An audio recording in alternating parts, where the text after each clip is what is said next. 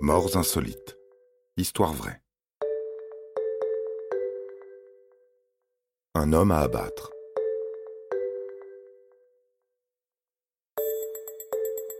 On peut être un excellent compositeur, écrire 600 cantates, 6 opéras, des symphonies, des sonates, et ne pas forcément marquer d'histoire avec.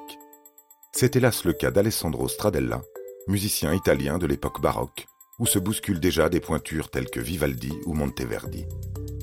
Si sa musique reste confidentielle, sa vie rocambolesque, elle, a inspiré de nombreux récits. Sa mort également semble tout droit sortie d'un roman, car il faut savoir qu'entre deux concerti grossi, l'artiste était constamment poursuivi par de dangereux tueurs à gages.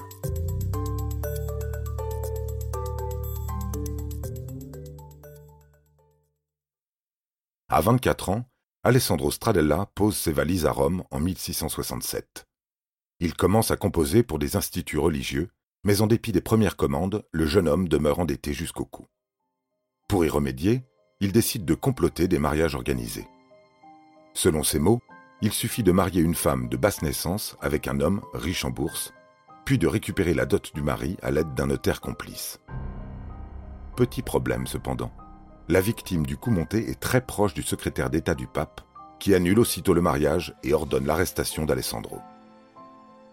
Il fuit alors Rome pour Venise et se fait embaucher par un riche magistrat pour donner des leçons de musique à sa pupille, Agnese von Uffelen. On pourrait se dire que ça y est, Alessandro a décidé de se ranger. Mais pas du tout.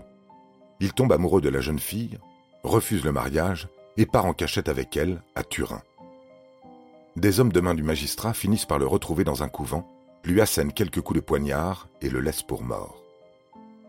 Contre toute attente, Alessandro survit.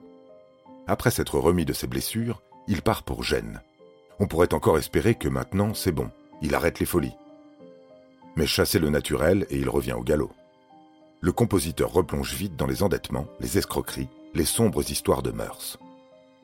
Le 25 février 1682, vers 7 heures du soir, il traverse la Piazza Bianchi pour rentrer chez lui. Il est alors pris au piège par un tueur à gages qui, sans surprise, le poignarde à plusieurs reprises. Assez pour être certain que cette fois-ci, le musicien ne se relève pas.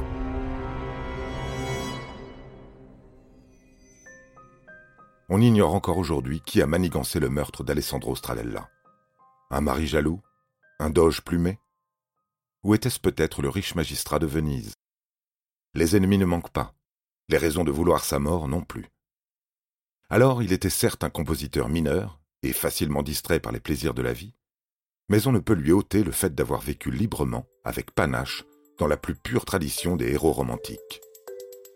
Avouez que ce n'est pas donné à tout le monde, et que cela vaut bien quelques coups de poignard. Vous avez aimé cet épisode? N'hésitez pas à le commenter, à le partager et à le noter.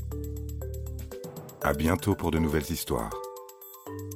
Studio Minuit, créateur de podcasts addictifs.